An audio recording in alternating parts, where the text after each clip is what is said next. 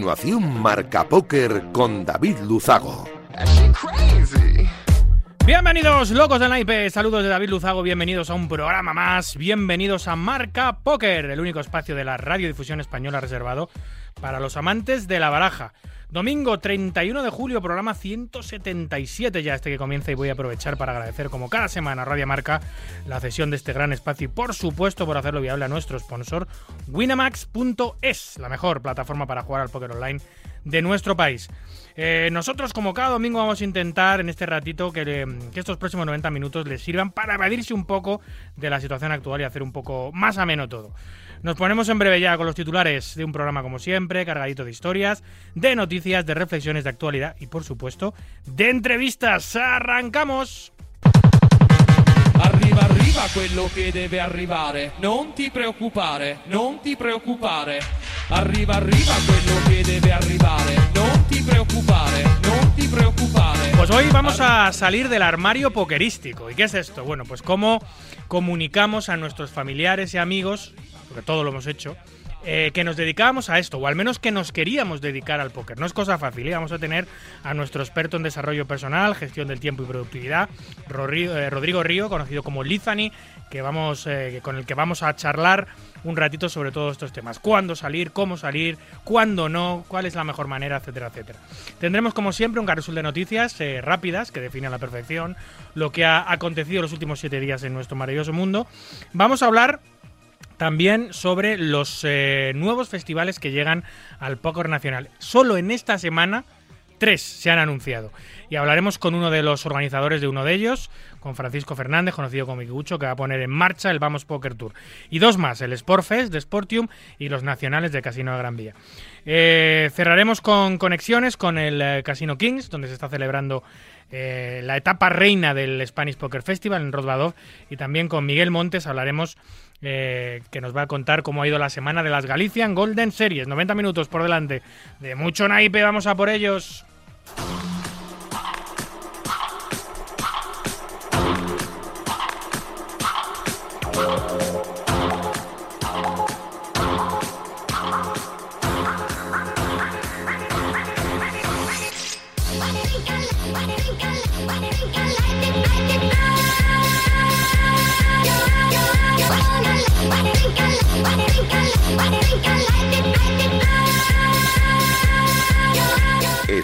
Marca Póker, el deporte rey de corazones.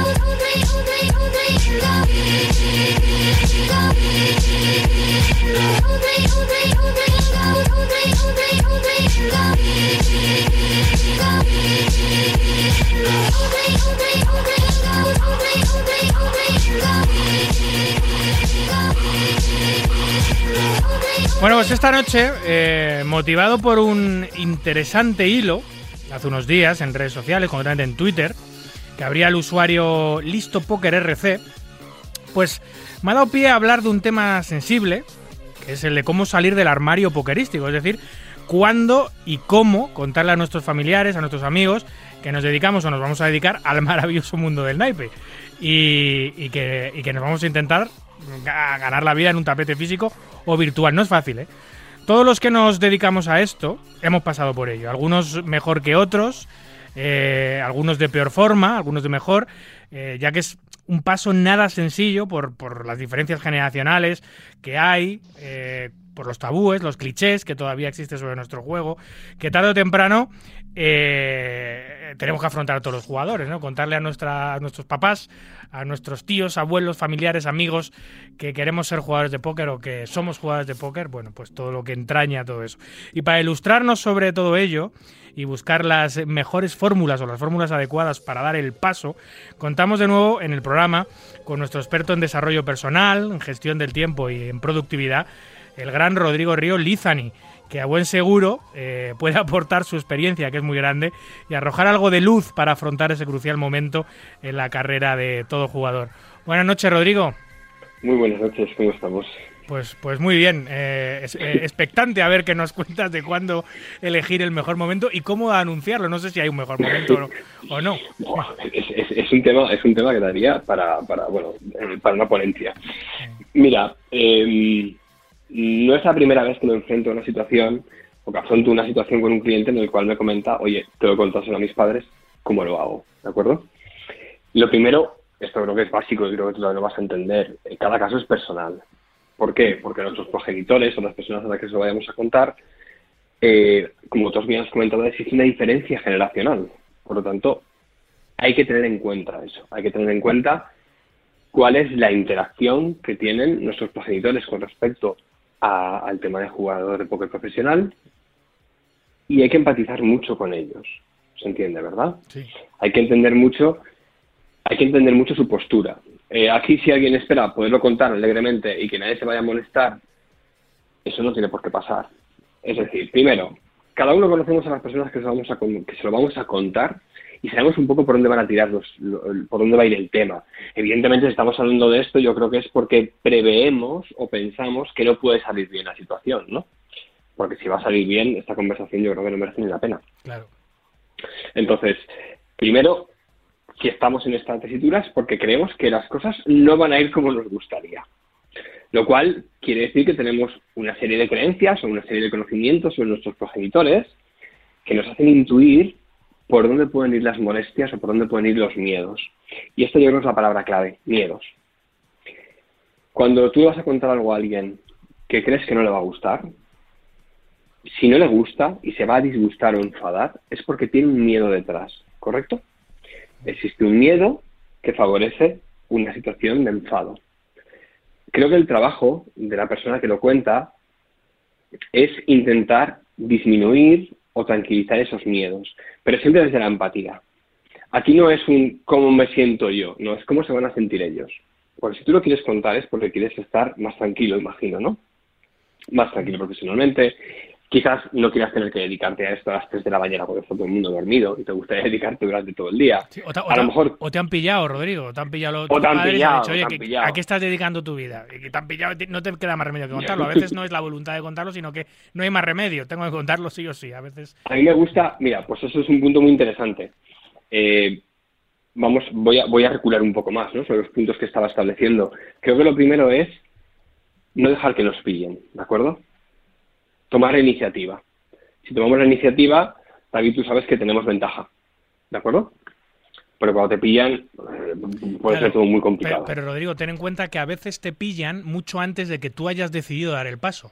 Tú estás empezando a jugar, ni siquiera se te, ha, pasado por la cabeza dejar tu trabajo o dedicarte en exclusiva al póker, pero ya estás jugando de hobby, eh, ocasional y tal. Y en ese momento te pillan. Y a muchos jugadores nos pasa eso, ¿no? Que estás, que ni siquiera tienes pensado dedicarte a esto, pero ya te han pillado y tienes que contar que, es, que es tu hobby, eh, incluso antes de saber que te vas a dedicar a ello, ¿no? A veces. En ese punto estamos entonces en, en digamos que es la misma situación, ¿vale? Realmente. ¿Es conveniente que lo hables tú primero, porque así tienes preparado el speech, ¿vale? Para entendernos y has eh, reflexionado al respecto. En caso de que te pillen, el speech, eh, bueno, si me estás escuchando, el speech te va a dar tiempo a prepararlo, por si te pillan, ¿vale? Es decir, que toda la gente que nos escucha ahora, yo creo que se encuentra, eh, en un punto en el cual eh, le va a dar tiempo a preparar el speech, la charla, ¿vale? Si no, tiene mucho sentido, no podemos volver más atrás en el tiempo, tan casa, pues tan casa. Claro, claro si te han cazado y sigue habiendo problemas al respecto, también te sirve lo que voy a contar, ¿eh? Ojo, me cazaron hace seis meses, hace tres semanas y están muy enfadados conmigo al respecto. Primero, vamos a empatizar, vamos a hablar desde el corazón, eso es fundamental. Cuando hablo de empatizar, no solamente hablo de entender el malestar que tengan ellos y qué miedos tienen que nosotros debemos disipar, sino además agregar, hablar desde el corazón, de una manera sincera, no muy analítica, ¿de acuerdo? Eh, igual que las ventas de los coches no se hacen por que tiene más caballos, tiene más motor, sino mm, de otra forma, ¿no? Va dirigido, pero lo entendemos todos, ¿no? Que los anuncios suelen ir dirigidos a la parte más emocional. las conversaciones con nuestros progenitores o con las personas que queramos que sepan a qué nos dedicamos tienen que ir del plano un poco más emocional, dirigido a sus miedos. Claro, ¿Cuáles son sus pero, pero, Rodrigo, eh, pero claro, es muy interesante el punto este de vista, pero claro, la publicidad va muy dirigida a nuestro aspecto, o sea, a nuestra parte emocional, pero también es muy manipuladora con nuestros sentimientos. Nosotros tenemos a la hora de comunicar esto que manipular un poco, entre comillas, los sentimientos de nuestros familiares, porque la publicidad lo hace. Eh, vale, entendiendo o sea, tú los vas a, tú los vas a modificar, los vas a alterar. Ya para mí la palabra manipulación tiene un, eh, un, contexto negativo. Lo tiene, es decir, de maldad, ¿vale? Es decir, que existe una, una fea ciencia de conseguir algo que tú en verdad no quieres. No quieres conseguir. Yo lo que busco es una conversación eh, por supuesto, si tus progenitores no quieren hablar contigo, lo tienes complicado, ¿vale? Pues es redactar una carta, que las cartas se las lee casi todos los padres del mundo. y es más fácil, es, más fácil que cara a cara. sí, esto no ha fallado nunca, porque la persona elige el momento en el que quiere leer la carta eh, y tú eliges el momento en el que la quieres entregar, ¿no? A mí me gusta, me gusta entender que cuando yo digo hablar de corazón y hablo de hablar de la parte emocional de nuestros padres, es porque es importante que disipemos esos miedos. Entonces, una de las opciones es sentarte con ellos y preguntarle, ¿qué os preocupa? ¿Qué os asusta? ¿Entendemos? Porque el que pregunta tiene ventaja. Porque ya les pones una situación en la cual ellos se sienten escuchados. Y eso, David, tú lo sabes, es muy agradable. Sí, sí, sin duda. Entonces, vamos a preguntarles, vamos a llevar esa iniciativa a nosotros. Vale, y entiendo, fíjate cómo cambia la conversación, entiendo que os haya molestado, entiendo que os haya pillado por sorpresa, contando vuestras preocupaciones. Ellos se van a contar pues, cosas pues clásicas, ¿no? de ludopatía, de que lo pierdas todo, de que se estuviera la basura, un montón de cosas. Y aquí es donde tú realmente tienes que plantearte si lo que está pasando es, eh, digamos que si tiene sentido común que les preocupe. ¿Se comprende esta parte, David? Sí, sí. Hay, hay veces que los padres se preocupan y se preocupan con razón y con motivo. Mm. Y ellos están viendo algo que tú a lo mejor no habías visto. Entonces, creo que también es importante escucharlos, que se sientan atendidos, que se sientan escuchados. Y para mí, lo ideal es generar una situación de compromiso. Imaginar que vuestros padres os ven jugar a póker diariamente, dedicarle muchas horas al estudio y luego pegar golpes en la mesa. O perder mucho dinero. ¿Creéis que va a ser positivo para ellos que os dediquéis a esa profesión? Evidentemente luego, que no. ¿De acuerdo? Perder dinero no depende de vosotros. Estudiar y prepararos para que suceda lo mínimo posible sí depende de vosotros. Entonces, no solamente es voy a entender, voy a hacerme un esquema mental de qué les puede estar pasando, qué les puede estar preocupando, voy a tomar la iniciativa de hablar yo con ellos, aunque ya me hayan pillado, voy a hablar yo con ellos y les voy a preguntar qué les preocupa, qué les da miedo, para que mm, me permitan expresarme y tranquilizar sus miedos, ¿de acuerdo? O incluso, y, luego, perdón, finalmente, buscar un punto de compromiso, un compromiso verbal o por escrito incluso, entre ambas partes de cuáles van a ser las normas. Porque ningún padre quiere que su hijo esté en casa pegando golpes. Nadie. No es agradable para ellos. Ni gritando, ni maldiciendo, ni que se salte a lo mejor ciertos momentos determinados. Si hay una comida familiar los domingos, pues a lo mejor tienes que jugar torneos en otro momento. ¿Se entiende por dónde van los tiros, no? Ah, es que me hace, me hace gracia la reflexión porque es que a mí me pasó eso. Yo, yo, hace, hace 22 años, en el año 2000 o 2001 por ahí, yo salí del armario pokerístico. De valiente. Eh, no, no fui valiente, no, no, nada valiente, nada valiente. Porque, porque yo tuve, eh, yo vivía todavía con mis padres, eh, esto es hace 21 años, y, y, a, mi, mi, padre ya una noche a las 3 de la mañana, los golpes que yo metía en la mesa cuando tenía algún bad beat, que nunca ha sido muy de golpear, pero cuando tenía una cadena continua de bad beats, pues sabes lo que es el juego, tú has tenido que lidiar con muchos casos de tilde, etcétera, pues esos golpes que eran incontrolables. Entonces yo durante un tiempo, hace 21 años el póker pues, no era lo que es ahora, ni muchísimo menos. Ah, durante un tiempo pude camuflarlo como, eh, bueno, pues estoy jugando a videojuegos, que también jugaba en aquella época. Y, tengo mal perder. Claro, y tengo mal perder porque lo había hecho siempre. ¿eh? Yo desde pequeño, los mandos de la Nintendo, de la Super Nintendo, todo eso, volaban contra la pared y eso, y siempre he tenido mal perder. Entonces, coló un tiempo, pero ya llegó un momento en el que ya, ya no colaba, porque encima entraban a la habitación y yo no estaba jugando videojuegos. Entonces, eh, tuve que contarle, tuve que decir, oye, me dedico a. O sea, me estoy dedicando a jugar al póker, estoy empezando a jugar al póker online, que es cuando empezaba el póker online, que solo se podía jugar póker limit. O sea, imagínate. exacto, y, y, y, nada, pues en mi caso se lo tomaron regular, esto qué es, no sé cuánto, no lo entendieron mucho, pero luego como me vieron feliz y me vieron que me, las cosas me iban más o menos razonablemente, y como también me he dedicado casi toda mi vida a, a vivir eh, en la otra parte, eh, no jugar, sino vivir de lo que juegan, pues también ellos han tenido una seguridad también por otro lado. Pero a mí, me, o sea, yo no, no fue voluntario, a mí porque me pillaron. Yo no sé cuánto tiempo hubiese aguantado, no mucho, está claro, porque luego encima entré en un programa de televisión diciendo que era jugador de póker, que es cuando se enteró ya toda mi familia, absolutamente toda mi familia y todo mi entorno, que eso fue también durillo, pero, pero sin más. Mira, antes de continuar tu exposición, este Rodrigo, voy a poner un audio de cuatro minutos de la persona que ha iniciado eh, para analizarlo de la persona que ha iniciado, eh, bueno, que me ha inspirado para hacer el topic de hoy, ¿no? Porque lo, leí en redes sociales. Es Jorge Martínez, conocido como el Listo RC en redes sociales, que ha tenido problemas con sus padres a la hora de salir del armario pokerístico y contarlo y ha encontrado una pequeña solución en la que te vas a sentir muy identificado. Ya verás. Vamos con Jorge. Hola a todos. Bueno, mi nombre es Jorge Martínez, también conocido como el Listo RC por las mesas de Winamax, que es la sala donde juego. Y bueno, para mí es un placer colaborar en este podcast de Marca Póker para un tema que tengo, sobre un tema que tengo bastante reciente, ¿no? Que es salir del armario pokerístico con mis padres. Y bueno, os voy a contar un poco más o menos cómo ha sido mi experiencia. Yo llevo tres años jugando al póker, un año de manera recreacional y dos años de, de forma más eh, más seria. Llevo dos años gestionando mi banca desde 100 euros hasta lo que tengo ahora, que puedo jugar tranquilamente. Eh, eh, que soy jugador de torneos de 10, 20 y 50 euros. Y, la verdad es que muy a gusto en ese field, en esos stakes, no tengo ningún problema. Y claro, cuando ya estoy jugando en esos, en esos niveles, uno se empieza a plantear si, que, si merece la pena seguir estudiando, porque yo estoy estudiando una carrera de ingeniería que digamos que no es que requiera poco tiempo, ¿sabéis?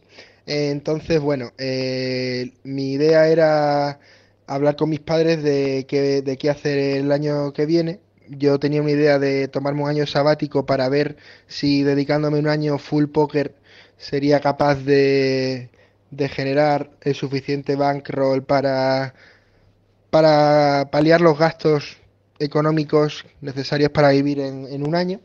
Y bueno, eh, se lo dije y claro, la idea, yo cuando se lo dije, me, me, empezaron a mirar mal, se quedaron cabizbajos y claro, unos padres me tacharon, pues me tachan primero de ludópata, de enfermo, de que tengo un problema, que esto es como una droga, y no y por mucho que les intentaba explicar que el póker no es suerte, que el póker es trabajo, que el póker es estudio, no, no cambiaban de tema, no, no se les podía no se les podía cambiar de opinión y claro, eso me fastidiaba. Al final estuvimos en una discusión bastante larga y nada, el ambiente en casa ha ido a, peor desde entonces, pero bueno, eh, gracias a bueno, eh, a ver, yo tuve, tuve lo que os digo, unos días muy muy malos aquí en casa con un ambiente horrible y decidí hablar con el psicólogo de la escuela en la que estoy, que es Educa Poker, que es Carlos García alias Caco, que desde aquí le doy las gracias porque entre, entre una sesión que tuvo conmigo él y luego una sesión que habló, que, se, que él decidió hacer con mis padres, pues mis padres digamos que dieron un poco su brazo a torcer y entendieron que, que bueno, que el póker ya no es tanta suerte. Yo no sé la magia, los polos mágicos que le echó, que le echó el psicólogo a mis padres, pero la verdad es que sirvió para mucho y ahora estamos mucho mejor. Ya mis padres me preguntan qué tal me van las sesiones. El problema es que como juego MTTs, pues las sesiones no suelen ser muy buenas, ¿sabes? Cuando llega el pinchazo llega, pero claro, siempre, siempre, no siempre. Entonces las sesiones de MTT son duras.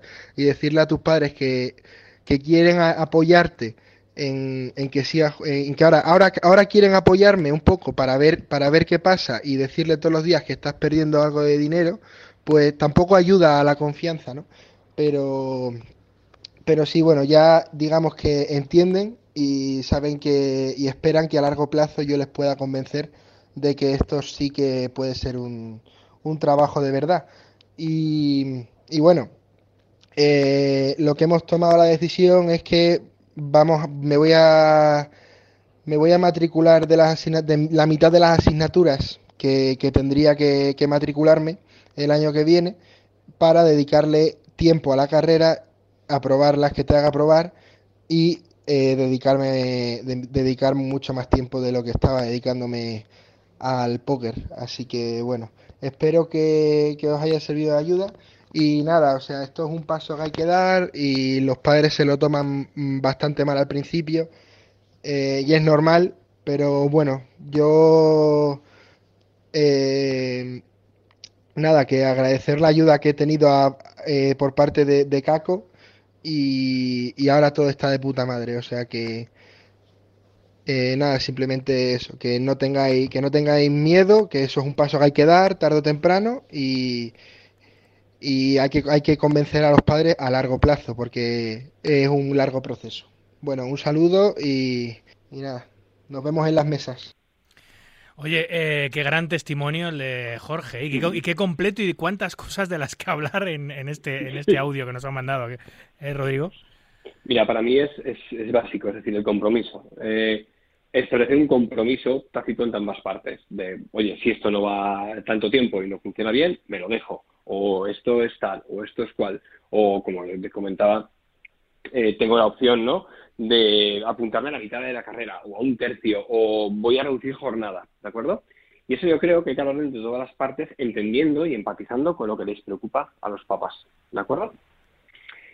Y luego, por otro lado, hay una cosa muy importante, una vez se establezca este, este marco, eh, que no se tiene por qué establecer en una conversación, es decir, lo más normal es que tú vayas, lo cuentes, le preguntes le digas que, les preocupa, qué miedos tienen y cada día te vengan con un miedo diferente. ¿De acuerdo?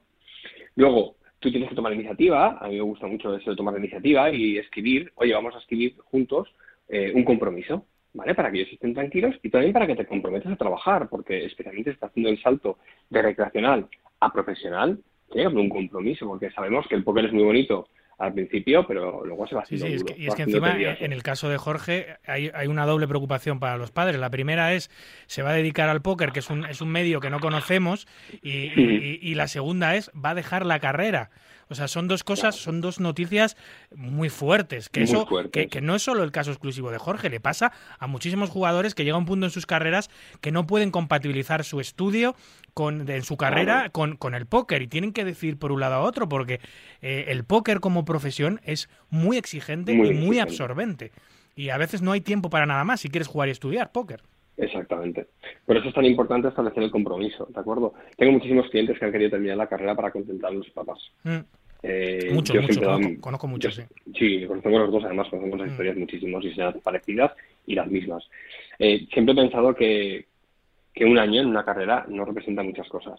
A mí, y esto que voy a decir a lo mejor me, se me cae el mundo encima, esto lo digo a nivel personal, como Rodrigo, eh, yo prefiero terminar, prefiero darme un año sabático y luego terminar la carrera y terminarla en 2003, ¿de acuerdo? Que terminarla en 2002 y tener eh, un periodo de un año sin hacer nada, ¿vale? Sí, sí. Puede ser, sí. O sea, lo tengo bastante claro. Es decir, prefiero terminar la carrera eh, y ponerme a trabajar o ejercer porque lo tengo ya claro, voy orientado y todos los cursos que voy a poder hacer van orientados a eso.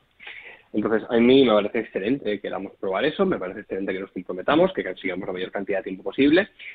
No soy buen amigo, o sea, sí me gusta que conversemos con nuestros familiares, de cómo nos van las sesiones, de que nos sentemos con ellos a contar en nuestras preocupaciones y nuestras soluciones a nuestras preocupaciones. No tanto hablar de dinero, hablar de dinero asusta mucho. ¿De acuerdo? Imagínate que estás jugando en el 1200 y estás hablando con tus padres de dinero. Evidentemente va a ser un problema si has tenido una sesión no sé, 3.000, 4.000, 5.000, ¿vale? No quieres esa parte. Entonces, siempre que te sientes a hablar con ellos, cuéntale tus avances, qué has aprendido, cómo has mejorado, cómo te vas sintiendo, qué estás pensando trabajar. Intenta hacerles, intenta que sean parte de tu proceso, para que vean que hay mucho estudio, que hay mucha gana, que hay mucha ilusión. Háblales con pasión de algo que te gusta. Si tú llegas a tus padres y les hablas con pasión de algo, les cuentas cómo vas mejorando, cómo vas creciendo, cómo vas avanzando, al margen de los resultados, ¿de acuerdo? Eso transmite bienestar en casa, porque te ven feliz. Pero si te van a ver amargado, pegando golpes, eh, diciendo palabrotas por todos los lados eh, y encima de mal humor y que no quieres hablar con la gente, evidentemente van a querer que te lo dejes. Pero eso y cualquier cosa, David. Es decir, no el póker. Cualquier cosa, aunque fueras, aunque fueras un ingeniero. ¿Me explico? Sí, sí. O sea, los padres no queremos ver tristes a nuestros hijos y cualquier cosa que les ponga triste nos va a generar rechazo de manera automática. Es que es lo que tiene que generar. ¿Vale? Entonces, yo creo que la clave está en eso, en, llevar iniciativa a poder ser, en hablar con ellos, en tratar de convencerlos, pero más que convencerlos, en tratar de que vean otra perspectiva.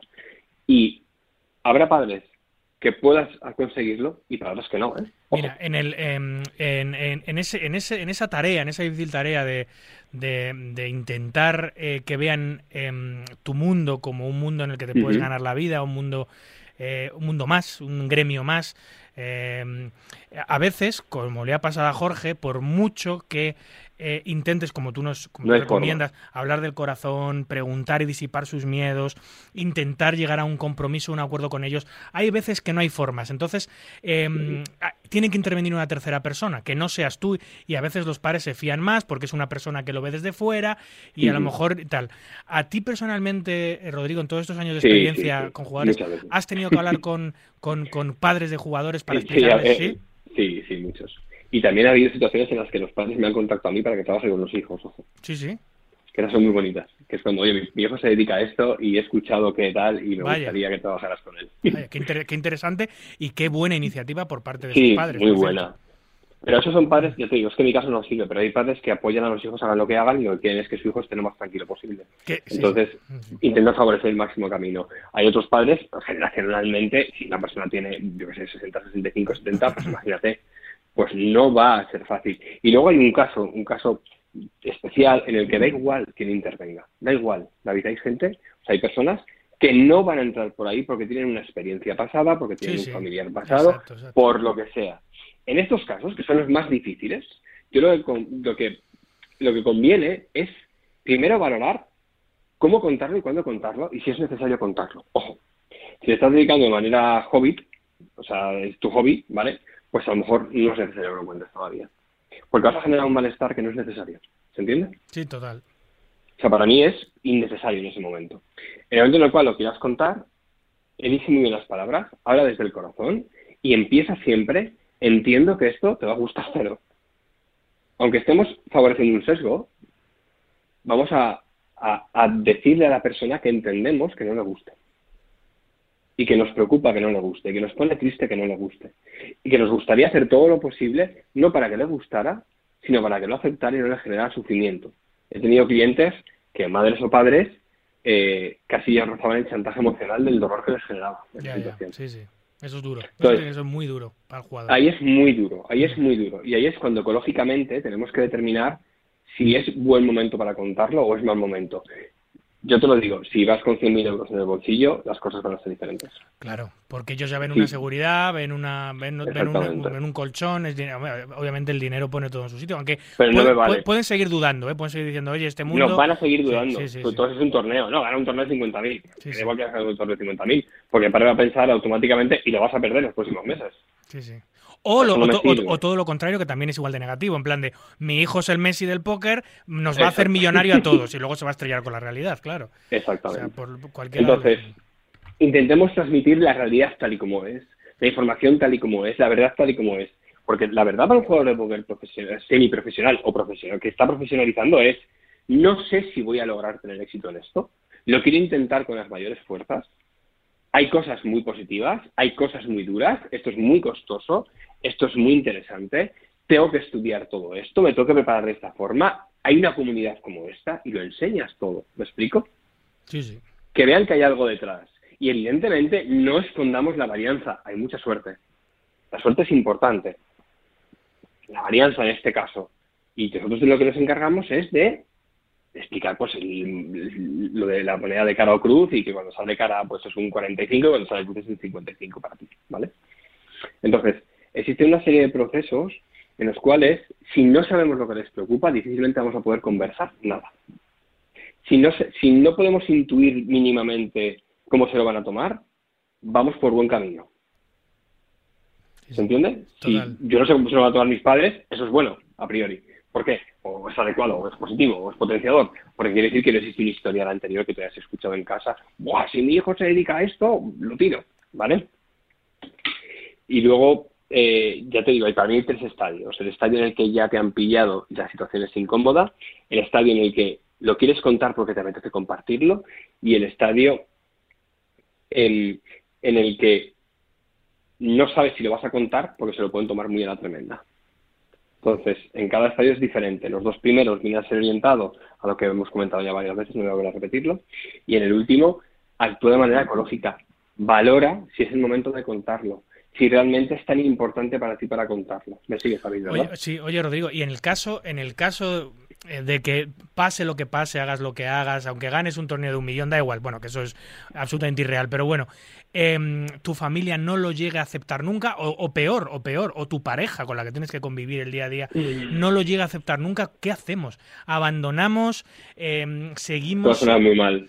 Claro, eh, es que es, un- es un- es- claro, pero es que eso eso pasa en un montón de cosas. O sea, tu familia no puede aceptar a lo mejor a tu pareja y tú te casas con ella, vives con ella y tu familia no le gusta y no le gustará nunca, pero tiene que tragar. Y si tu trabajo te da de O, comer y o- es- o no, o no, o no tiene que pagar, me refiero. Eh, ellos en un lado y tú en otro. Esto es súper importante. ya, Es decir, eh, hay que separar áreas.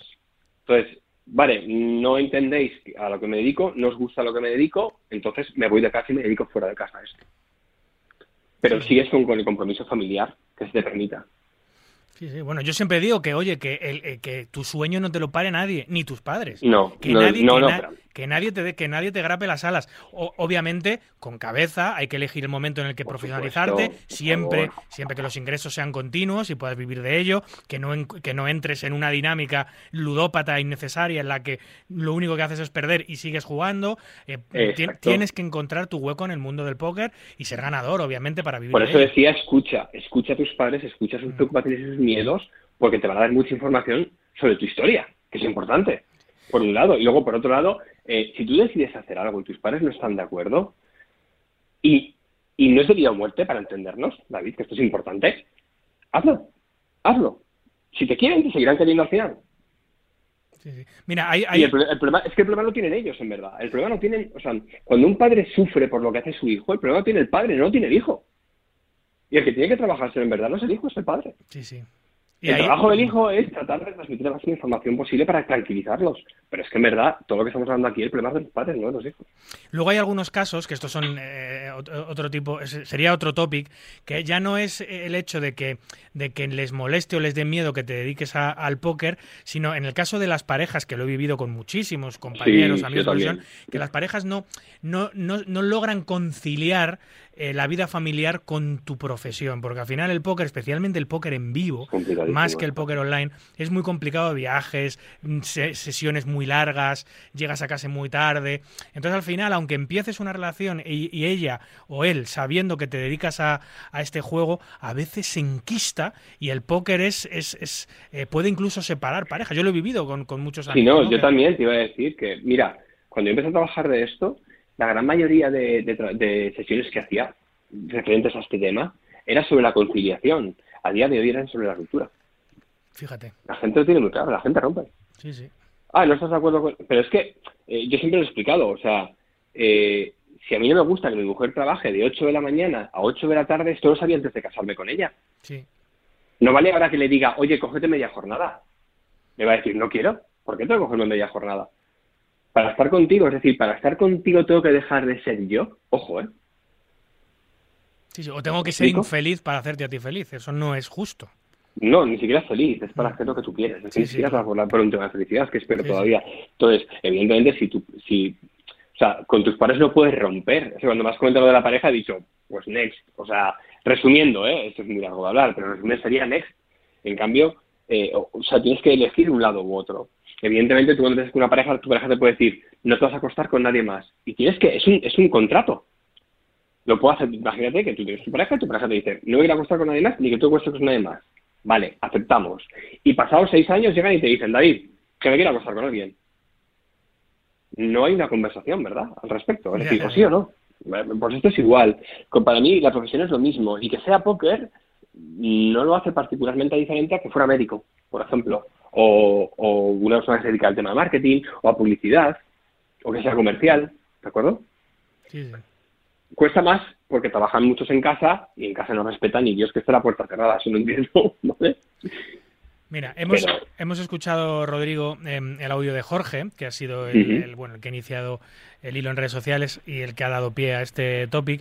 Y luego em, le he pedido a, un- a tres jugadores profesionales que tú bien conoces, ahora lo vas a ver, que nos comenten en un audio también, eh, más reducidito, eh, cómo salieron del, del ar- del armario pokerístico. Vamos a escuchar el primero. Hola David, hola a todos. Eh, bueno, yo cuando decidí de comentárselo a mis padres ya se lo lían porque ya había tenido bastante éxito, había ganado el CNP, había ganado el Estrellas y ya pues llegué un día y les dije que quería dejar la, la universidad y mudarme a Londres para intentar ser profesional de esto. Y la verdad que al principio fue un poco, fue duro para ellos, la verdad. Aunque ya, yo creo que ya se lo esperaban, que iba, que les iba a llegar el día. Y bueno, después, pues bueno, me, me- me apoyaron, pero al principio no, no les hizo mucha gracia. El número uno histórico del póker nacional, el número- uno del mundo durante muchas semanas, Adrián Mateos, el Mateos, que tuvo también verdaderos problemas. Mira, una anécdota, una anécdota que siempre cuento eh, de Adrián, cuando ganó World Series Europa con 19 años en el año 2013, yo, mm, bueno, yo hacía los comentarios en Eurosport de todos los torneos que allí se daban, pues eh, los torneos de Stars, los torneos de World Series, Partus, todo lo que había. Entonces di- dimos la mesa, dimos la mesa final de World Series y le invité a Adrián, ¿no? A comentar su propia mesa final. Vino conmigo y vino el padre, el padre, un tío muy joven, y, y en el 2013 era, era muy joven. Y es que, él, claro, su hijo tenía 19 años, pues el padre era un padre joven. Eh, a pesar de que su hijo había ganado el CNP, había ganado el Estrellas, había ganado 300 y pico mil euros ya, o más en Internet, que llevaba un montón de dinero ganado, y había ganado un millón de euros y se había convertido en el segundo jugador español en ganar un brazalete en toda la historia, eh, quedando campeón de World Series Europa, el padre todavía tenía dudas, macho. Y hablando con él en, en Eurosport me decía, sí, sí, sí, está muy bien, veo que tiene talento, veo que se lo está tomando en serio, pero que acabe los estudios. Pero que no, que no, ¿sabes lo que te quiero decir? Pero que no esto, que no se despiste con esto. Como todavía, ojo, y fíjate, o sea, tuvo que ser duro Sí, para pero estaba, pero estaba ahí, fíjate, estaba ahí. Sí, sí, estaba ahí apoyando, O sea, eso es cierto. fija- fíjate, más de, más de lo que digas, fíjate, o sea, hay veces que yo creo que mucha gente coge un rol, un rol de acabar los estudios, eh, para que sientan la presión por el otro lado, ¿me explico? No realmente porque casi lo piensen, sino porque, eh, bueno, llegan a los estudios. es- eh, porque estás ahí, realmente está apoyándole de esa manera. O sea, no se ha perdido el torneo y está ahí en el torneo. Sí, sí, bueno, y ahora, ahora tú lo sabes, es el mayor fan de Adrián del mundo, tiene todos los recortes, todo, se conoce todos los jugadores. Bueno, ahora, es un, ahora su padre es su mayor, su mayor grupo. Pero es que son, pero es que son papás, por favor, Sí, o sea, sí, son sí. nuestros padres. O sea, yo soy padre. Y a mi hijo me puede decir cosas que no pueden gustar nada, pero no es que al final trague, es que mm, prefiero no tener razón y seguir con mi hijo. Y eso yo creo que es algo que al final todos los padres terminan entendiendo. Pues, y, y si hay algunos que no lo entienden, vamos a intentar disminuirlo. Habrá padres que no querrán que les habléis de póker. Por favor, no les habléis de póker. No les contéis nada de vuestra vida pokerística. Sí, sí. O Total. sea, hay que respetar esas partes. Igual que, repito, el problema no es de los jugadores, es de los padres. Nosotros vamos a favorecer, por un lado, que no sientan miedo, por un lado, que entiendan la situación, y por otro lado, importante, que no sufran y que no lo pasen mal, pero hasta donde podamos hacer nosotros. Bueno, pues vamos a escuchar eh, em, el audio de otro jugador que está a buen seguro que también te suena. Vamos a escuchar. Buenas, David. Pues mira, en mi caso la salida del armario fue muy fácil, porque aunque yo hacía un par de años que jugaba eh, medio en serio, mm, no había dejado mi curro ni nada, eh, a la que fui a Vegas el primer año la, la lié. Entonces, claro, el, eh, la acogida mediática fue tan bestia y tan buena que fue muy fácil para mis padres. Yo siempre les digo que yo habría sido la misma Leo que le encanta el póker y que, que hubiera querido dejar mi curro por el póker, eh, aunque hubiera sido una jugadora, por ejemplo, exclusivamente online y no hubiera tenido, digamos, ese, ese revuelo mediático que sin duda ayudó, ayudó a que lo aceptaran, pues porque eh, al final, pues no sé, se, se- transmitió de una manera como muy limpia. Y mis padres son abiertos de mente, pero yo creo que un poco más sí que les habría costado. Bueno, un besito.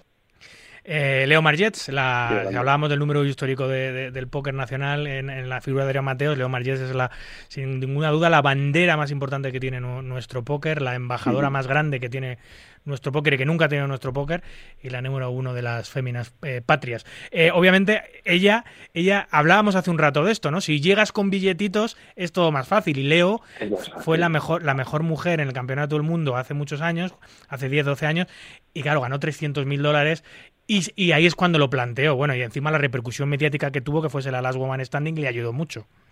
Creo que ambos tienen algo en común, que se transmiten, bueno, eh, al margen de cómo sean nuestros padres, ¿vale? Vamos a suponer que, no todos los padres son igual de abiertos, etcétera, pero una de las, uno de los, una de, las, de los puntos más clave es la pasión y el esfuerzo que ven los padres que hemos puesto en la profesión. Porque tanto Adrián como Leo son máquinas en ese sentido. Entonces, se ve que se lo toman en serio. Entonces, no es lo mismo que tú digas que te dedicas a no sé qué para quedarte en casa, estar todo el día tumbado en el sofá, ¿de acuerdo?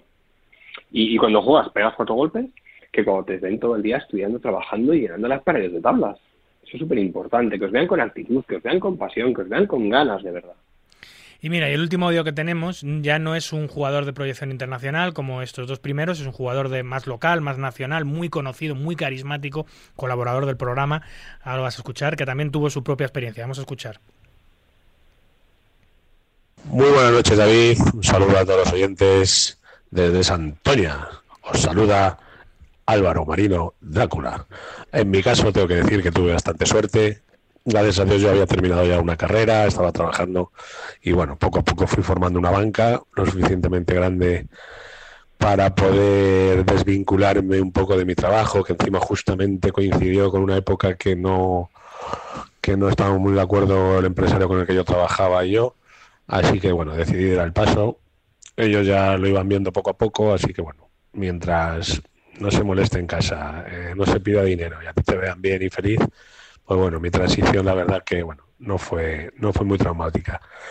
Siempre al tener una carrera terminada, pues bueno, siempre si la cosa sale mal, pues siempre puede volver uno atrás, ¿no? Y bueno, en principio, como recomendación, daría en general a la gente que bueno, que lo vayan haciendo poco a poco, vayan si están estudiando, están trabajando. hay tantas escuelas y tantas cosas que tú puedes ir poco a poco haciéndoles ver a tus padres que bueno que te está yendo bien, que estás estudiando esto, que es un hobby que tienes y que bueno que lo vas llevando y que ellos vayan viendo poco a poco que no les pilles así de sopetón, pues bueno, que tu afición se está convirtiendo en algo más serio y esa sería una recomendación. Vamos, ya te digo, en mi caso tuve suerte, fue bastante natural y no hubo traumas por ningún lado y la cosa bueno salió bien, así que todos contentos. Si entra dinero, no va haber problema. Un saludo y un abrazo a todos. El gran Dracu, que en, este caso eh, es otra de las de, las de las eh, de, las cosas que nos pueden ocurrir a la hora de contar y es que estemos contando no solo que, nos dedicamos al póker, sino que dejamos nuestro trabajo anterior para dedicarnos al póker, que es un poco como dejar la carrera también. Él tuvo que afrontar eso. Él era, él tenía un grandísimo puesto de trabajo. Álvaro Marino Dracu era director de residencia de ancianos, eh, muy joven con veintipico años ya era el director de una residencia de ancianos, hizo trabajo social, era muy bueno en lo suyo y, llegó a director muy pronto. Y aún, y aún teniendo un gran puesto de trabajo, con un gran salario, como era director de una residencia, lo dejó por jugar y eso se lo tuvo que plantear a sus padres y él tuvo suerte, Rodrigo.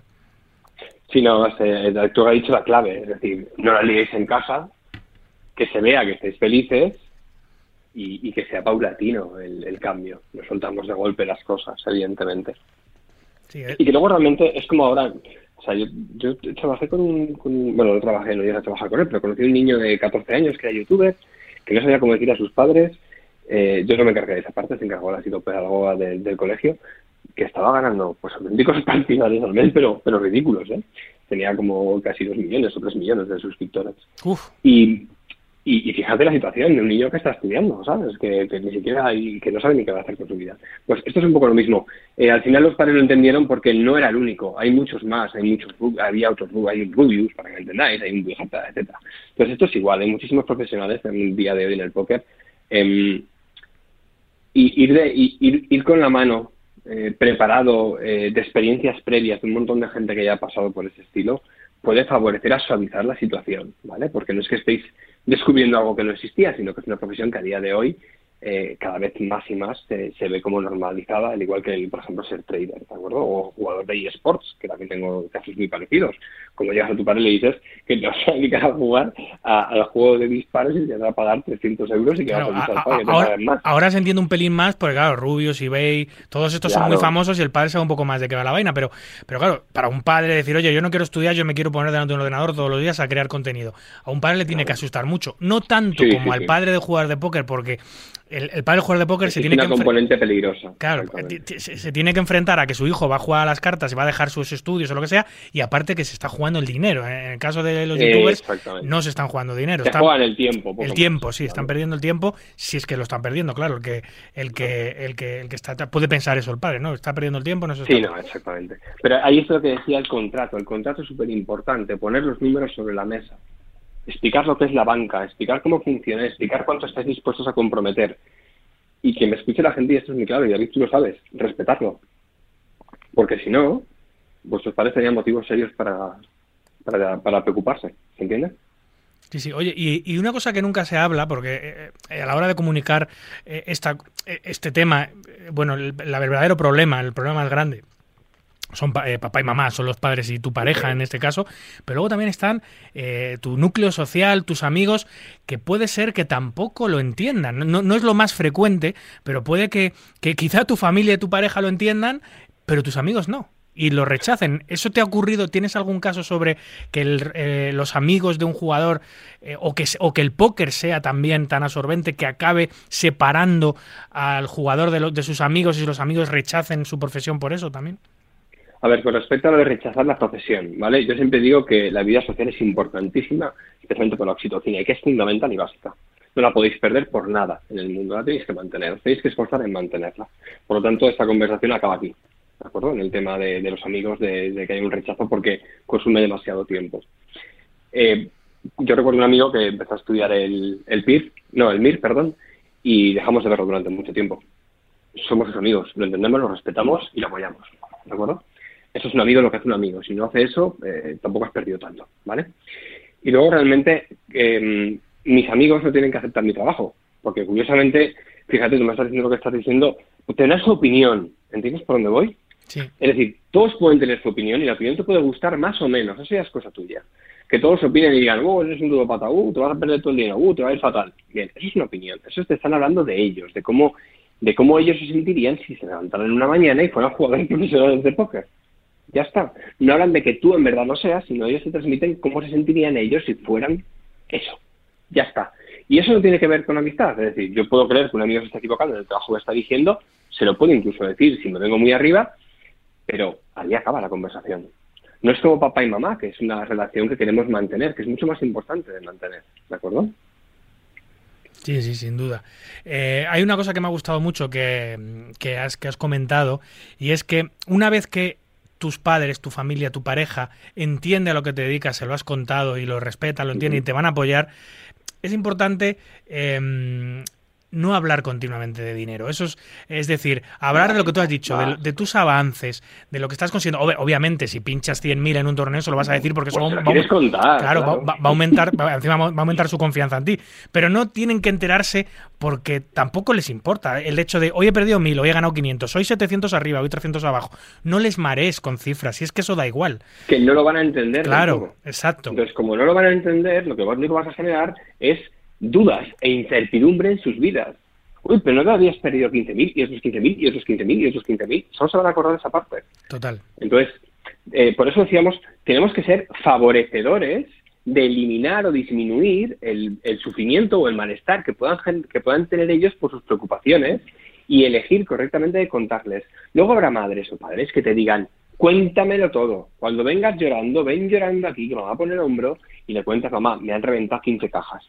Pero es que esa madre, ¿sabes lo que te va a decir? Cariño, tranquilo que esto es a largo plazo. Te lo van a decir así Total. porque lo entienden. Entonces, si lo pueden aceptar, lo pueden asumir, lo pueden entender y gestionar, adelante, cuenta todo. Mira, O sea, aun- si- aunque, aunque, dime, dime, dime. que, que es que nadie te va a apoyar más que un, que un papá o una mamá. Así ¿sabes? debe ser, así debe O ser. sea, es que, es que vamos, para mí son, eh, en broma, pero son eh, psicólogos, eh, son médicos, son coach, son, son todo, ¿sabes? Así es, mira, em, aunque eh, obviamente cada familia es un mundo, cada persona es un mundo, todos tenemos nuestras particularidades, etcétera. em, si tuvieses que recomendar un momento, Rodrigo, en el que mm, dar el paso y salir del armario pokerístico con, con tus padres o con tu pareja, ¿cuándo sería, cuándo tú crees que es el mejor momento? ¿En qué momento de la carrera de un jugador de cuándo sería el mejor momento? Haciendo una media, porque está claro que cada uno eh, Cuando lo tengas claro. Cuando tengas claro que necesitas dedicarle suficiente tiempo como para que el tema sea un problema. ¿Se entiende? sí. Porque si yo le una hora al día, no es un problema para nadie. Igual que no le cuento cuando hago ciertas cosas en, en mi cuarto, Claro. no le cuento a lo mejor otras, ¿vale? Para entendernos. Pero siempre y cuando, por favor, respetar la banca, porque si estés jugando a la violencia familiar ya es una movida más gorda y esto ya sí que es un problema diferente, ¿vale? Sí, eso ya no tiene nada que ver. Ya estamos, ya no estamos hablando de profesionales. Eh, Exacto. ¿De acuerdo? Eso, ni siquiera es de coach, ¿eh? ni de Mm. mentor, eso es de psicólogo clínico. Sí, sí. Pero por otro lado, lo que estamos hablando es, en el momento en el cual tú quieras dedicarte a una profesión, quieras compartirlo, vayas a poner un esfuerzo tan grande que vaya a ser 8, 10, eh, 12 horas al día, ahí lo tienes que contar. Porque es que te van a ver todo el día pensando y viendo contenido de ese estilo o, o hablando de eso. Y es que, y es que además es muy liberador para el jugador. O sea, quitarse esa mochila con la familia, dejarla en el suelo, empiezas a volar. Ya conocen a lo que me dedico, me respetan, me apoyan, ya puedo volar. O no, ¿Sabes? o no, O no, bueno, o no, o, o no, pero ya estoy, ya estoy haciendo lo correcto, Sí, sí, sí. que es informo a mis progenitores de lo que quiero hacer. Eh, en mi caso fue muy lineal, yo llegué a casa y dije, voy a dejar esto y voy a poner a hacer esto porque le veo futuro. Y no se, me- no se habló más del tema, se habló al mes siguiente, me enseñé los números, bien, vale, pum, mi madre pues nunca la ha terminado durante un tiempo, luego ya se sentía muy orgullosa, luego le volví a molestar, lo típico, ¿vale? Pero el, ahí enseñaron a hacer las cosas a pesar de lo que ellos pensaran. Yo no pedí opinión de si puedes, o sea, una cosa que tú vas pidiendo opinión de si te puedes dedicar a eso o no, es muy diferente, pero no puedes pedir permiso a tus padres para hacer eso. Entonces, el momento en el cual tú creas que te quieres dedicar profesionalmente a eso, llévalo a cabo. Y lo que tienen que ver es una persona comprometida, una persona trabajadora, una persona que se esfuerza y que le dedica mucho tiempo. Mis padres vieron cómo pasaba de dedicarle dos, tres horas a un montón de cosas porque le costaban muchísimo hacer, a dedicarle 12, 14 y 16 horas. Entonces te ven feliz, te ven contento, te ven trabajando y eso les llena de orgullo en muchos sentidos. Sí, sí, sin duda. Yo tenía ese mismo miedo cuando se lo comuniqué a mis padres hace muchísimos años y yo he visto la evolución de mis padres con respecto a mi profesión y ellos están felices y tranquilos y orgullosos y es que esa es la palabra. Ellos, mientras, ve, mientras veas a tus hijos que hacen lo que quieren, porque el póker encima es eso, es que te dedicas a lo que verdaderamente te quieres y lo que realmente te apasiona y eso es fundamental en la vida. Estar en un trabajo que no te gusta, tener un jefe que, que te hace la vida hacer imposible. Oh, pero dedicarte a esto de verdad, eh, que es muy duro, es muy exigente, pero es muy reconfortante y te llena muchísimo. Dedicarte a lo que te gusta es fundamental. Y que tengas el apoyo de tus seres queridos es súper importante también. Es importante, pero, pero no lo es todo. Eso es para mí Obvi- lo, más básico. obviamente, obviamente. Oye, Porque hay un... mo- dime. habrá mucha gente, eh, muchos oyentes, que estén en un caso parecido o que, o que tengan visión de, de comentarlo a sus familiares en un futuro o que, o que les pueda surgir este tema en, en el futuro porque ahora están empezando a jugar, están descubriendo el juego, les está gustando y tal. Eh, Ujú. eh, ¿dónde, o sea, tú, tú, está- tú, eh, tú llevas estos temas, eh, porque ahora estás muy liado con los youtubers, con el mundo de eSports, también jugadores de póker, llevas de todo. Eh, ¿Cómo podrían contactarte? Oye, pues a mí me ha encantado Rodrigo cómo explica las cosas, me encantaría que hablase conmigo, me aconsejase o me encantaría que hablase con mis padres. ¿Cómo pueden contactarte? Eh, redes sociales, es muy fácil. Siempre atiendo a todo el mundo, respondo a todo el mundo, da igual quién sea, si es 9.000, 50.000, 9.000, siempre atiendo a todo el mundo y respondo eh, a través de las redes sociales, en Twitter, en Lizani, L-I-T-H-A-N-Y,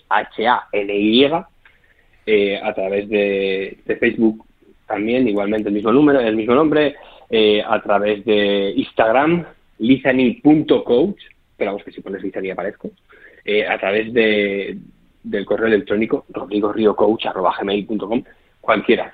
Soy, yo creo que soy bastante localizable. Sí, sí, muy localizado. No, es Lizani, no Z, ¿eh? L-I-T-H-A-N-I, Lizani.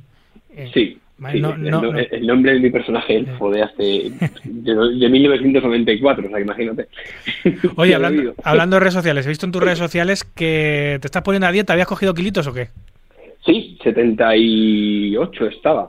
Pero si 78 estás maravillosamente bien, ¿cuánto mides? eh, bajito, unos 69. 78 kilos, unos 69 está perfecto. Sí. O sea, tampoco te había sido tanto. ¿Y a, a- a dónde, Nah, a a dónde quieres llegar? Eh, a 67 eh, y además de y además, eh, quitar mucha grasa por el tema principalmente porque eh, me ingresaron en el hospital el viernes y estuve con una con un tema del colon Ah, sí, no Y- sabía. sí va sí más la diverticulitis que se llama Mm. que es, no, es, no es algo divertido pero es, una- es como si fuera el, la, el, el apendicitis izquierda entonces yo digo yo me acuerdo porque pone diverticulitis y es como divertido digo pues a mí no me resultó divertido Nada, sin más hay que cuidarse, uno ya tiene 42 años, ya sabes. Y creo que eh, siempre he hecho deporte, sigo haciendo pesas, sigo haciendo aeróbicos, sigo haciendo muchas cosas. Pero creo que perder eh, esos 13, 14 kilitos me van a venir bien. ¿Cuánto? Pero si estás en 78, ¿cómo 13 o 14? Pues el, el objetivo ideal sería 65. Hostias, pero Ahí eso es muy delgado, ¿eh? Bueno, tú sabrás, tú sabes, pero yo 13. te lo digo porque yo, yo soy igual que tú. Soy de, soy, soy de, tengo 43 años como tú casi, un año más, Sí, y sí, encima sí. mido igual que tú, mido unos 70, por lo cual estamos en la misma. Yo ahora mismo estoy en 72 kilos, pero yo no me veo en 65 ni de coña, 65 se me ven las costillas.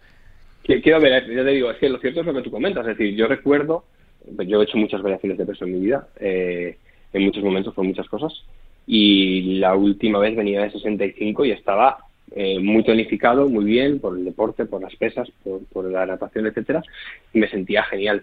Solo que, bueno, pues eh, entre el embarazo de mi mujer que fue muy complicado por la nena, ya lo sabes, Mm. entre mil historias hemos acumulado mm, una situación eh, emocional dura de estar muy parados entre las cripto y todo, bueno, ha sido todo un caos.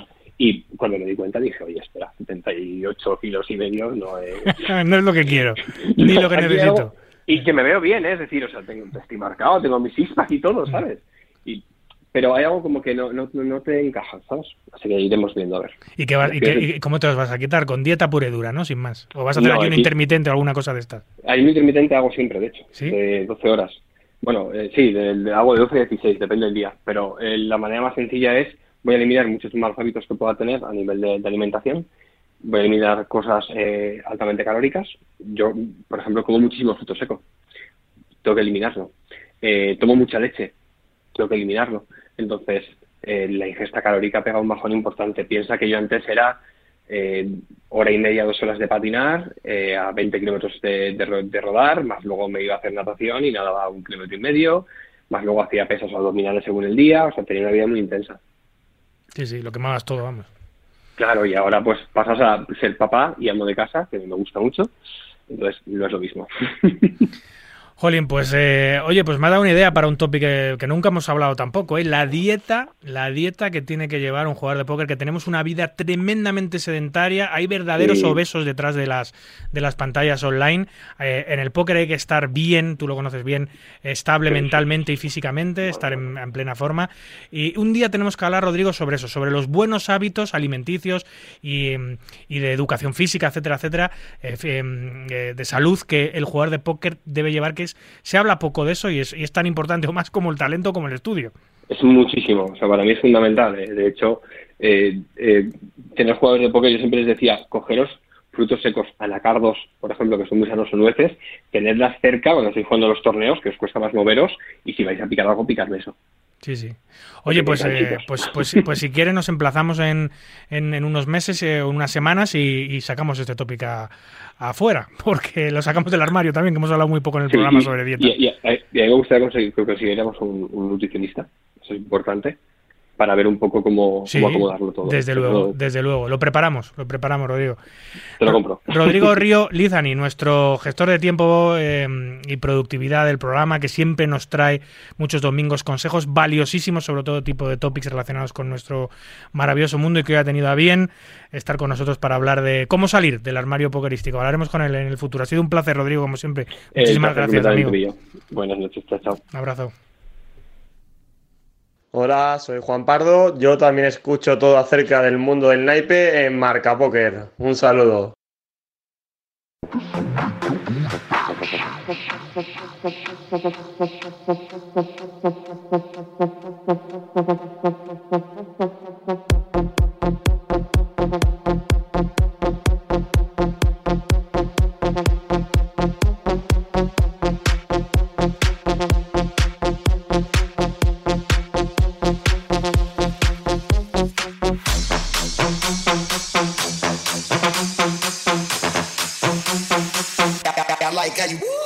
Estás escuchando Marca Póker con David Luzago.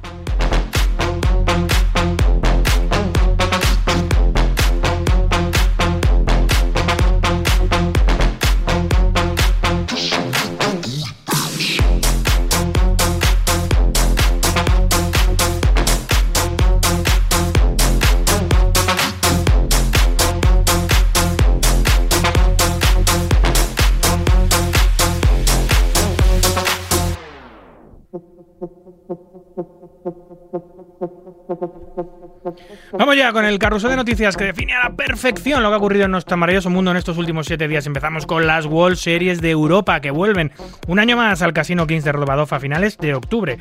Se ha desvelado además el calendario de algunas paradas de su circuito internacional, concretamente 10, que incluye destinos como Australia, Brasil, Uruguay o Marruecos. Las World Series En cuanto a World Series Europa se refiere, serán 15 eventos los que otorguen brazalete que oscilarán entre los 350 euros del evento inaugural, que baratito, y los 50.000 eurazos del Super High Roller con un tradicional main event de 10.000. El jugador norteamericano Sean Dee es declarado Player of the Decade de World Series of Poker, el jugador de la década de las World Series. Es eh, por delante de Daniel Negranu el que más puntos ha acumulado desde hace una década, aunque no es el que más brazaletes tiene. Sí es el que más puntos ha conseguido en el Player of the Year de las World Series de los últimos 10 años. A pesar de tener 5 brazaletes, lo curioso es que Deep solo ha ganado el Player of the Year en una ocasión, en 2018, mientras que Negranu, por ejemplo, lo ha ganado en dos ocasiones. Sean Deep ha sido el ganador de la década con un total de 18.768 puntos, 5.000 más, sabéis nada, que Daniel Negranu. El nuevo campeón del mundo, el noruego Espen Jorstad, declara que en su cuenta de Twitter que solo llevaba el 56% de su acción en el main event de World Series. El noruego intercambió porcentaje con 14 personas diferentes antes de jugar, porcentajes que oscilaban entre el 1 y el 7,5%, por lo que de los 10 millones que ganó recibirá solo 5,6 que lo pillara. Las World Series of Poker 2022 eh, han superado todas las expectativas. Esta edición han participado jugadores de 100, en esta edición han participado jugadores de más de 100 nacionalidades distintas y se han repartido 348 millones de dólares en premios, superando la marca de 293 millones establecida en 2019. El rake para la organización ha alcanzado los 32,6 millones de dólares. El evento principal de este año tuvo 8.663 entradas, el segundo más grande de la historia y repartió más de 80 millones de dólares, solo un evento, ¿eh? en premios. El film más grande de esta serie se dio en el torneo de Housewarming, que tuvo 20.080 entradas, la cuarta participación más alta de la historia de World Series. Las Vegas, pensando si poner un toque de queda nocturno tras dos tiroteos, eh, recientes que han hecho que las autoridades presenten una propuesta de toque de queda para menores de 21 años entre las 9 y las 5 de la mañana. Se trata de un nuevo proyecto de ley que propone algunas restricciones de movilidad para personas en el centro de Las Vegas. La propuesta presentada en la reunión del Consejo durante el pasado 20 de julio ahora espera la votación del ayuntamiento local que tendrá lugar la semana que viene. De aprobarse, quedaría establecido un toque de queda nocturno para los menores en el área centro, incluyendo la icónica Fremont Street. Salen a la luz una de las eh, excéntricas peticiones que el rey de Instagram y jugador de High Stakes Dan Bilzerian solicitaba para ser embajador de GG Poker. En una reciente entrega del podcast No Jumper, Andrew Scholz, acompañado del youtuber Adam22, revelaron que Dan llegó a pedir 170 mil dólares solo por acudir a un evento de la marca. Presupuesto que incluía obviamente los gastos de su carísimo avión privado para poder desplazarse, madre mía. La exjugadora norteamericana Vanessa Sells, a través de la firma Bridgewater Associates, está reclutando jugadores de póker para formarlos como traders. Los invita a unirse a ella en Wall Street y son muchos los grandes nombres que ya se han interesado, como Patrick Leonard, Chris Crack, Mike Lea, Michael Acevedo, Daniel Sack, Nathan Gamble, Christian Harder, Andy Wilson, Randy O'Hell o Jonathan Little. Vaya equipazo. Sigue la polémica de los high stakes y es que el popular comentarista de póker Norman Chat acusa de robo y delito tanto a Ali Sirove como a Jack Schlinder mientras pide castigos severos. Hace algunos meses se desataron acusaciones que señalaban a Ali, a Jack y a otros más de haber cometido fraude y trampa en las mesas de high stakes. Ahora ha sido el reconocido comentarista Norman Chat quien pide que sean excluidos durante al menos 10 años. Chat ha escrito un hilo en su cuenta de Twitter donde los acusa de robo y delito mientras asegura que hay pruebas contundentes contra ellos.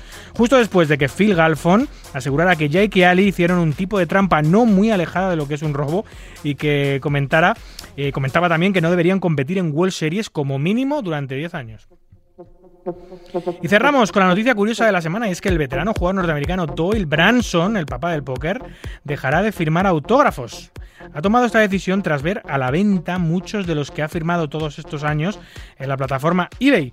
Doyle se ha enfadado tras comprobar que muchos fans estaban haciendo negocio con sus autógrafos desde los 8 euros hasta los 1000 euros, ¿eh? dependiendo de dónde apareciera su firma. Hay cartas firmadas, pósters, cromos, placas metálicas y hasta billetes de dólares. De dólar. Incluso muchos de los objetos llevan además un certificado de autenticidad que garantiza que han eh, garantiza por un experto que es eh, el verdadero Doyle que lo ha firmado. Em, la cuestión ahora es saber si ante la negativa del Tejano a seguir firmando autógrafos, si los precios, si no va a ser peor el remedio que la enfermedad, si los precios de esos autógrafos que ya están a la venta en eBay suben y se disparan, o si salen mucha más gente que tiene autógrafo de Doyle y lo pone a la venta. Veremos lo que pasa.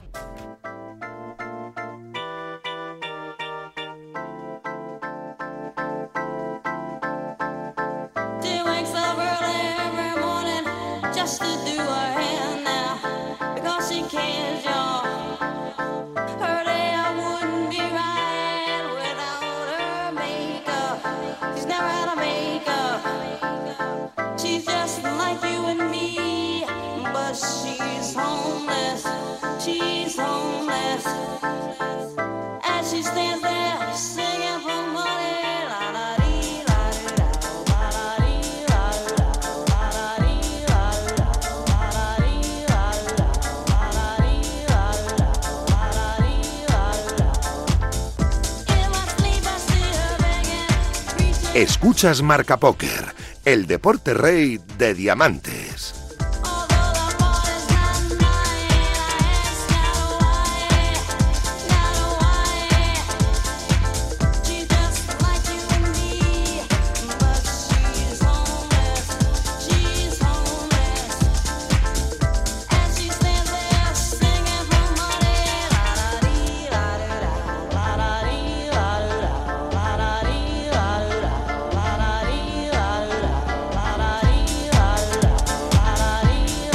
Bueno, pues em, el mercado nacional del póker en vivo está viviendo o ha vivido eh, esta pospandemia una época dorada, un resurgir total de, los torneos de póker en vivo. Las cifras se han disparado.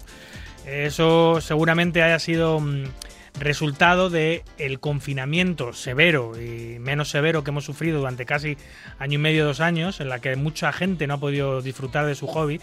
Bueno, pues cuando volvimos, eh, esos números se dispararon. Ahora se está todo equilibrando un poquito más, ¿no? Además, la oferta cada vez es mayor, cada vez más casinos se han incorporado a organizar torneos en vivo y eso hace que los números particulares de cada evento pues se resientan. Obviamente hay más competencia. Eh, la tarta, eh, las manos, pues siguen siendo las mismas, no hay más jugadores, entonces se tiene que repartir. pero no, no dejan de surgir eventos y prueba de ellos esta semana, donde hemos tenido tres anuncios de tres nuevos circuitos españoles, o al menos con una base de póker español o de jugadores españoles. El primero de ellos eh, ha sido anunciado por el, eh, por el casino de Gran Vía, con su nueva marca, Gran Vía Póker, Casino Gran Vía Póker. Se trata de los nacionales, no es un circuito de póker, es un único evento que seguramente tenga una vocación anual y que reúne eh, distintas modalidades. Va a ser, intenta hacer las veces de campeonato de España de una manera más recreacional, porque son precios muy, muy asequibles. Em, eh, y tiene varias modalidades, pues tiene un campeonato por equipos, un campeonato nacional por equipos, tiene un campeonato nacional de mesa corta, que son torneos de seis personas, en mesas de seis personas, un campeonato nacional en su main event, que es un torneo al uso, y luego normal, y luego pues tiene también un campeonato nacional de uno contra uno, que, se, que es una modalidad que se practica en el póker en vivo muy poco o prácticamente nada en España, y cierra el calendario un campeonato nacional de Omaha, que es la otra gran modalidad de, de póker junto al Texas Hold'em. Bueno, pues las fechas son del 1 al 6 de, de noviembre en el madrileño Casino de Gran Vía y los precios son pues desde 150 que cuestan el de Omaha y el de y el de Heads Up hasta 200 que cuesta el de mesa corta, 300 el main event y 400 por equipo, es decir, 100 por jugador porque son cuatro jugadores el campeonato nacional por equipo. Es muy interesante. Luego también se ha anunciado hoy, precisamente, no, hace dos días, perdón, hace dos días, se ha presentado el, em, el Sportium Poker Festival, el Sportfest, que es un, es un festival más que se une a, la oferta de, festivales en España, que da el salto al póker en vivo, que se va a celebrar del 1 al 9 de octubre en el Casino Gran Madrid y que va a tener, bueno, pues un torneo de apertura de 165 gritos, un high roller de 1000, un main event de 550, tiene también algún evento de Omaha, eh, etcétera, etcétera. Un evento más, más eh, habitual, menos... Eh, bueno, más la, en la sintonía de los festivales nacionales, con un high roller, con un evento principal, con un con un closing, etcétera, etcétera. Y, y por último, esta semana nuestro amigo Francisco Fernández, más conocido como Kikucho, eh, que es un reconocido organizador de eventos nacional, anunciaba en sus redes sociales la creación de otro circuito, otro circuito patrio, em, bajo las siglas, eh, las siglas VPT, que corresponden a Vamos Poker Tour, me encanta el nombre, por cierto. Eh, además, adjuntaba, a la publicación simplemente eso, el, logo, el logo y el nombre, pero ningún detalle más. Y, y, eso es precisamente lo que queremos que nos cuente hoy, porque lo tenemos al otro lado teléfono. Si viene a bien y nos deja y nos puede contar cosas, pues los detalles de este nuevo circuito nacional de póker, eh, pues, pues, dónde se va a celebrar, qué tipo de torneos va a tener, qué tapas, etcétera. Eh, y vamos a ver si, lo, saca, si, lo, conseguimos sacar o no, porque le tenemos por ahí. Buenas noches, Kiku. Oye, eh, muchísima actividad esta semana en cuanto a torneos se refiere. Has elegido la semana en la que también se ha anunciado los nacionales, también el Sportfest, y cositas que yo sé que van a venir en próximas semanas, cada vez más competencia, cada vez más festivales. Aunque tú, tú como lo vas a hacer fuera, eso te, te, da un poco más igual, ¿no? Sí, bueno, al final ya sabemos que, que el póker en vivo está muy fijo, que cada día salen más marcas. Eh, la diferencia con, con, lo que vivimos hace unos años cuando hubo una sobreexposición es que, el, que la calidad que tenemos a día de hoy es muy alta, es decir, no, aparece una persona que no tiene conocimientos y hace un torneo porque sí, sino que, detrás hay grandes profesionales y, y, grandes marcas que hacen un gran trabajo y sacan un, proyecto, eh, por un lado viable y por otro lado que, que ofrezca algo al jugador. Yo en mi caso me desmarco un poco porque eh, al final Sportion y, y los nacionales son festivales que se van a hacer en España. Y mi formato es un poco diferente. De hecho, bueno, tú que conoces un poco mi info privada, eh, sabes que tengo hasta cuatro proyectos pendientes de, salir de, del horno. Uno ya ha salido, que es el, el, el Vamos Poker Tour. Y este en principio es una parada en 2022, solo tiene una parada. Es un, no es un, es un festival, no es un circuito ni un, ni un tour como tal, sino es una parada concreta y no es en España, es en, en Bratislava. Bratislava, para que no lo sepas, la capital de Eslovaquia, ¿verdad?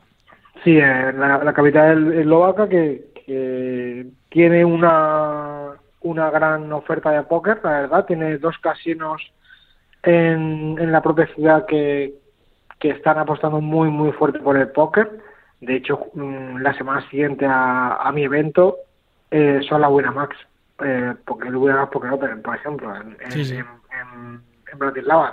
Conozco gente que va a hacer que va a hacer el, el doblete, hablando justamente encima en tu programa de, de Wina y, y, sé que va a hacer gente. Yo, de hecho, personalmente me iré a mi torneo y me quedaré a jugar el siguiente porque al final yo tengo el viaje, el viaje pagado. Sí, sí. A mí me pasa lo mismo. Yo como tengo que ir a hacer los comentarios de...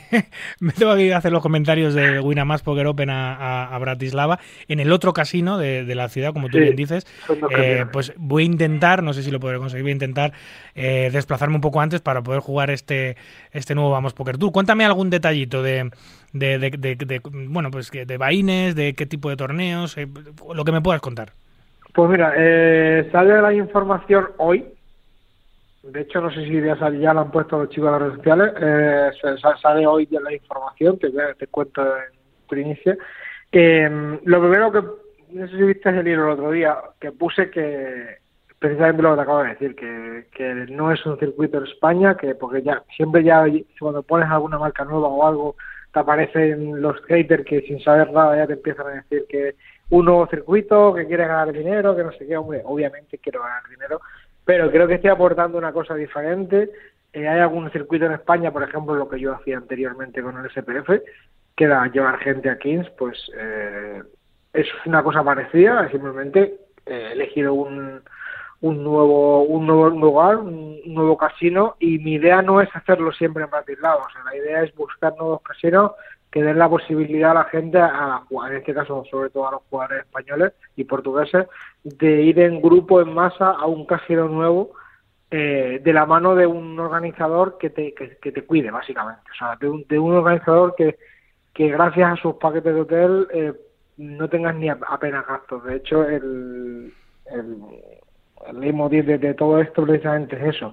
Los packs de hotel, que va a haber dos packs de hotel, uno de tres estrellas y otro de cuatro estrellas, eh, tanto uno como otro incluyen transfer desde el aeropuerto totalmente gratuito, eh, incluyen el desayuno en el hotel y luego 12 horas de buffet gratuito all you can eat en, el casino, o sea que y luego aparte el transporte desde el aeropuerto, desde el perdón, del hotel hasta el hasta el casino y luego todo tipo de bebidas allí en las máquinas que hay eh, gratuitas en el casino. O sea que básicamente, una vez que hayas comprado el pack de hotel y el vuelo, si quieres, tienes cero gasto. Que es un poco la idea del festival, porque allí es todo gratis. Eh, el casino, por cierto, que lleva un año muy ajetreado, haciendo muy bien las cosas, cogiendo mucho nombre a nivel europeo y también cogiendo mucho cliente español porque ya, ya antes de que se vaya a celebrar el festival del Vamos Poker Tour ha sido colonizado por jugadores españoles. Ha habido ya muchos torneos. Bueno, tú ya te has encargado de llevártelos allí, ¿no?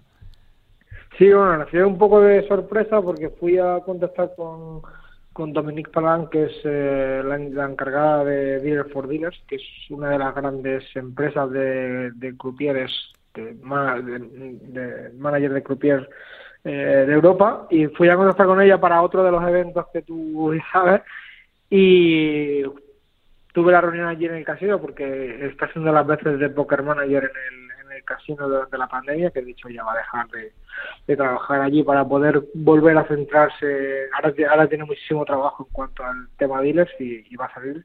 Pero justo fui allí a hacer la reunión y cuando aparecí en el casino dije pero esto qué es es eh, no quiero exagerar pero son de las mejores instalaciones de Europa 100% seguro. Son 8.000 metros cuadrados de casino, que es una barbaridad. Cuatro plantas, tienen un cabaret, un teatro propio, tienen buffet para 250 personas, 60 eh, mesas de póker, mesa televisada, dos plantas de slots y de live games. Es increíble el casino, tiene unas, unas eh, capacidades brutales y, me ofrecieron llevar gente para un torneo en el que iban a tener overlay, que van a tener, esperaban 100.000 de overlay porque es un poco el leitmotiv de todo esto, que al final es como eh, apostar a hacer grandes garantizados y bueno, eh, intentar hacer buen trabajo. En ese torneo se estaba haciendo buen trabajo, me pidieron hacerle el favor de, de llevarle gente y en apenas una semana y media le llevé 27 personas para un torneo que fuimos capaces de ahorrarle casi 40.000 euros de overlay y al final en vez de sesión te dieron 55 así. Así que estuvieron muy contentos y de ahí salió la oportunidad de, de hacer este festival. Claro, oye, y, hablando de garantizados, ¿el Vamos Poker tú va a contar con alguno en concreto? Eh, sí, el, bueno, el garantizado del Vamos Poker Tour son 400.000 euros. Bueno, no está nada mal, sí señor. No está nada mal, sí, sí. Eh, no nos atrevimos con el medio millón porque entendemos que este garantizado que tenemos es muy arriesgado. De hecho, el casino ya eh, el, el, dueño del casino jugaba de póker, que eso es muy importante. Entonces ya entiende que puede haber overlay, ya entiende que está empezando, ya entiende que, que obviamente nadie quiere regalar dinero y ni que haya overlay, pero que entiende que, que es la primera vez que vamos y que puede haber un, eh, un problema o que no vamos no puede ser que no llevemos 100 personas porque eh, yo vengo haciendo este negocio este trabajo durante los últimos seis años pero yo en el SPF por ejemplo tenía detrás eh, cada evento que hacíamos en Kings teníamos cuatro o cinco eventos en España clasificando gente en el ranking yo aquí no tengo ni eventos en España previos ni satélites ni clasificatorios a pelo, a pelo, puro. completamente a pelo y vender packs eh, llevarme gente que viene habitualmente a mis torneos y que me sigue y que desde aquí lo doy las gracias porque porque la verdad es que son un grupo brutal porque cualquier cosa que haga el otro día ya ponía gente que cuenta conmigo y no había puesto ni, ni los detalles así que se lo agradezco desde aquí y, en principio es eso vender packs eh, que creo que tienen un valor añadido. Además va a haber, eh, los precios son 550 euros para el para toda la semana para dos personas, o sea, un- como 225 euros por persona, eh, no, 275 euros perdón por persona en el barato y 350 en el caro. Pero si reservan antes del 1 de septiembre van a tener 100 euros de, res- de descuento y si reservan antes del 15 de septiembre, que tienen como 15 días, eh, van a tener 150 euros de descuento. Al final se le quedan 400 euros el pack, que son 200 euros por persona, con una semana todo gratis, que creo que los precios son. Sí, sí, son muy, comp- muy competitivos. Oye, ¿y los torneos qué vaines tienes? eh? El main event son, se lleva la mitad del garantizado, que son 250, eh, 200.000 euros, perdón, por 300 euros de buy-in. O sea, necesitaremos como casi 1.000 jugadores, eh, 800, 700 y pico jugadores, que es un garantizado muy arriesgado porque estamos hablando de un casino que está empezando, que, que aún no tiene al jugador local fidelizado de manera habitual porque el otro casino lleva mucho tiempo trabajando. Pero bueno, yo calculo, esperamos llevar eh, entre 60 y 100 jugadores. Es un baremo muy amplio porque no, no- no tenemos realmente una base con la que trabajar de decir, pues va a haber 60 seguro. Eh, puede ser un desastre llevar 30 o, que sea un éxito llevar 100. Yo con llevar 70, 80 sería un exitazo.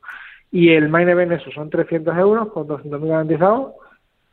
Y luego hay dos torneos, son 10 torneos en toda la semana, es un festival de una semana, de lunes a lunes, son 10 torneos.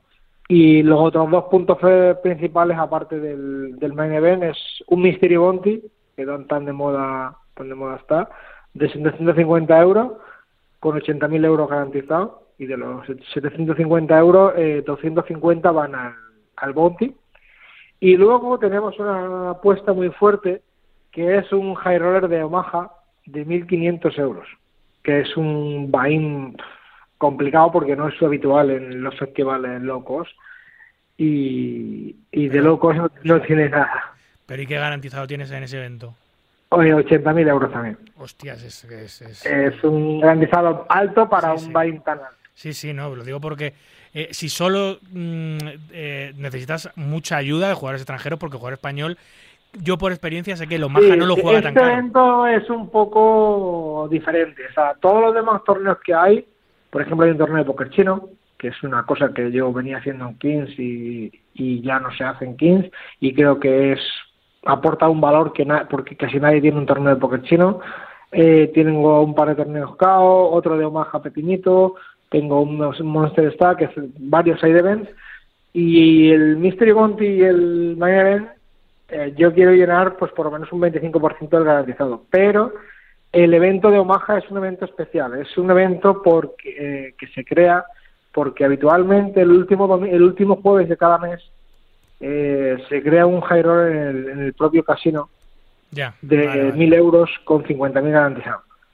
1.000 que venía siendo 2.000 euros porque habitualmente se juega una partida muy gorda, muy, muy gorda, de 100-100, en la que mm, un cash game que montan como dos, tres mesas de 100-100 peleo, o 50-100 peleo, que al final se acaba convirtiendo en 50-100-100, entre el jefe de- del casino y un grupo de, de, de amigos, regulares VIPs que tiene.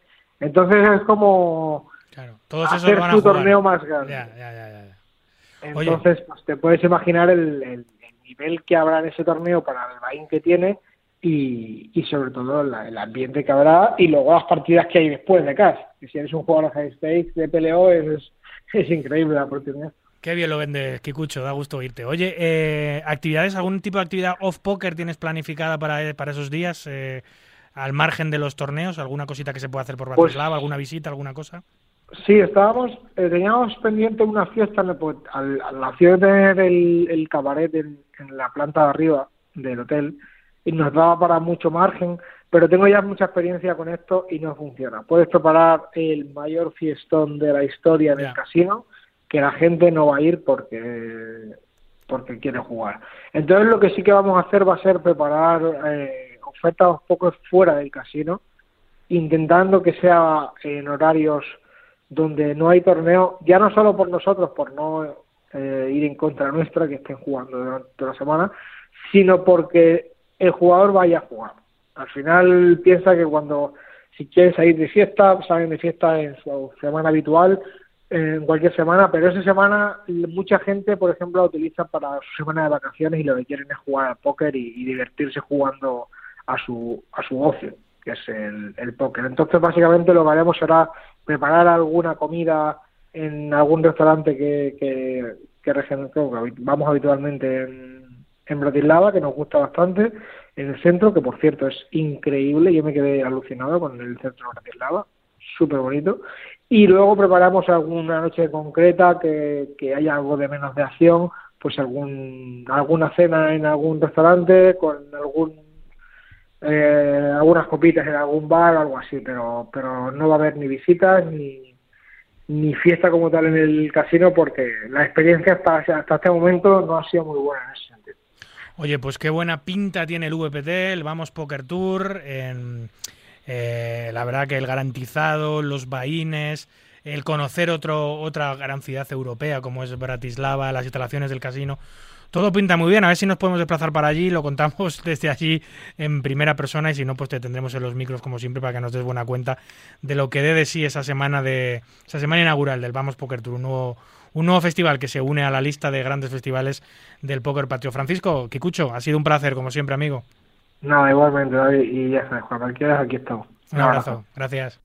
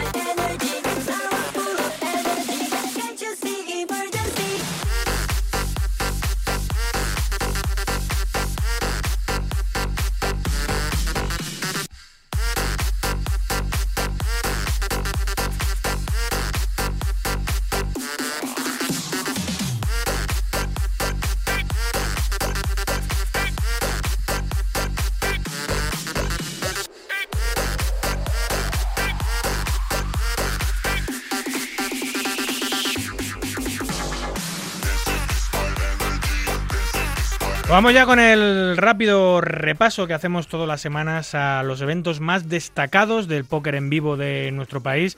Y vamos a empezar por las Galicia Golden Series, que ha celebrado una nueva etapa en el Casino Atlántico de La Coruña y nos lo cuenta Miguel Montes. Hola, buenas noches David, buenas noches oyentes de Radio Marca. Aquí estamos en Casino Atlántico en La Coruña con la tercera etapa del Galicia Golden Series 2022 y ya rematando el festival. Hemos tenido un ambientazo durante todo el fin de semana, más de 100 entradas en el Main Event y todos los paralelos a reventar. El casino a tope, todas las mesas llenas, la gente se lo ha pasado muy, muy, muy bien. Hemos dado un montón de regalos, premios, bueno, lo habitual en nuestras, en nuestras etapas de aquí. Y nada, ahora ya estamos llegando a las mesas finales, tanto del Mini Galicia como del Main, y casi acabando el festival. Ya estamos preparando la próxima parada, que será del 8 al 11 de septiembre, donde esperamos tener una gran afluencia también. Así que nada, muchas gracias por todo y nos vemos pronto. Un abrazo. Muchísimas gracias, Miguel. Y nos íbamos a ir al Casino Kings de Rodbadov, donde nos esperaba Dani Albert con la etapa estrella del Spanish Poker Festival, la gran etapa del SPF, que es otro de esos festivales como el que nos comentaba Kikucho, que lleva españoles, y son festivales españoles, en casinos extranjeros. Eso, ese modelo que ha, que ha levantado también el Spanish Poker Festival, bueno, pues ahora tenía su etapa Reina Rodbadov y por un pequeño problema técnico no vamos a poder conectar con ellos, pero sí que la próxima semana, el próximo domingo, daremos buena cuenta de lo que ha ocurrido en esa etapa Reina que nos cuente exactamente, Daniel Ver, todo lo que allí ha acontecido. Así que nada más, nos vamos a despedir ya, ya por hoy, que ya es hora, ya es tarde. Eh, y como siempre, esto ha sido todo. Aquí concluye nuestro ya centésimo, septuagésimo séptimo programa. Qué barbaridad, ¿quién nos lo iba a decir? Un verdadero placer, como siempre, compartir este ratito nocturno con los amantes noctámbulos de la baraja. En la producción y en la técnica estuvo la gran Raquel Valero y a los micros, como siempre, un servidor, David Luzago. Recuerden, para jugar al póker online, no lo duden, jueguen en winamax.es, la plataforma número uno de eventos online de nuestro país. Cuídense mucho, cuiden de los suyos y continúen, por favor, respetando las indicaciones sanitarias. No a la guerra, no a la invasión. Hasta el próximo domingo, amigos. Adiós.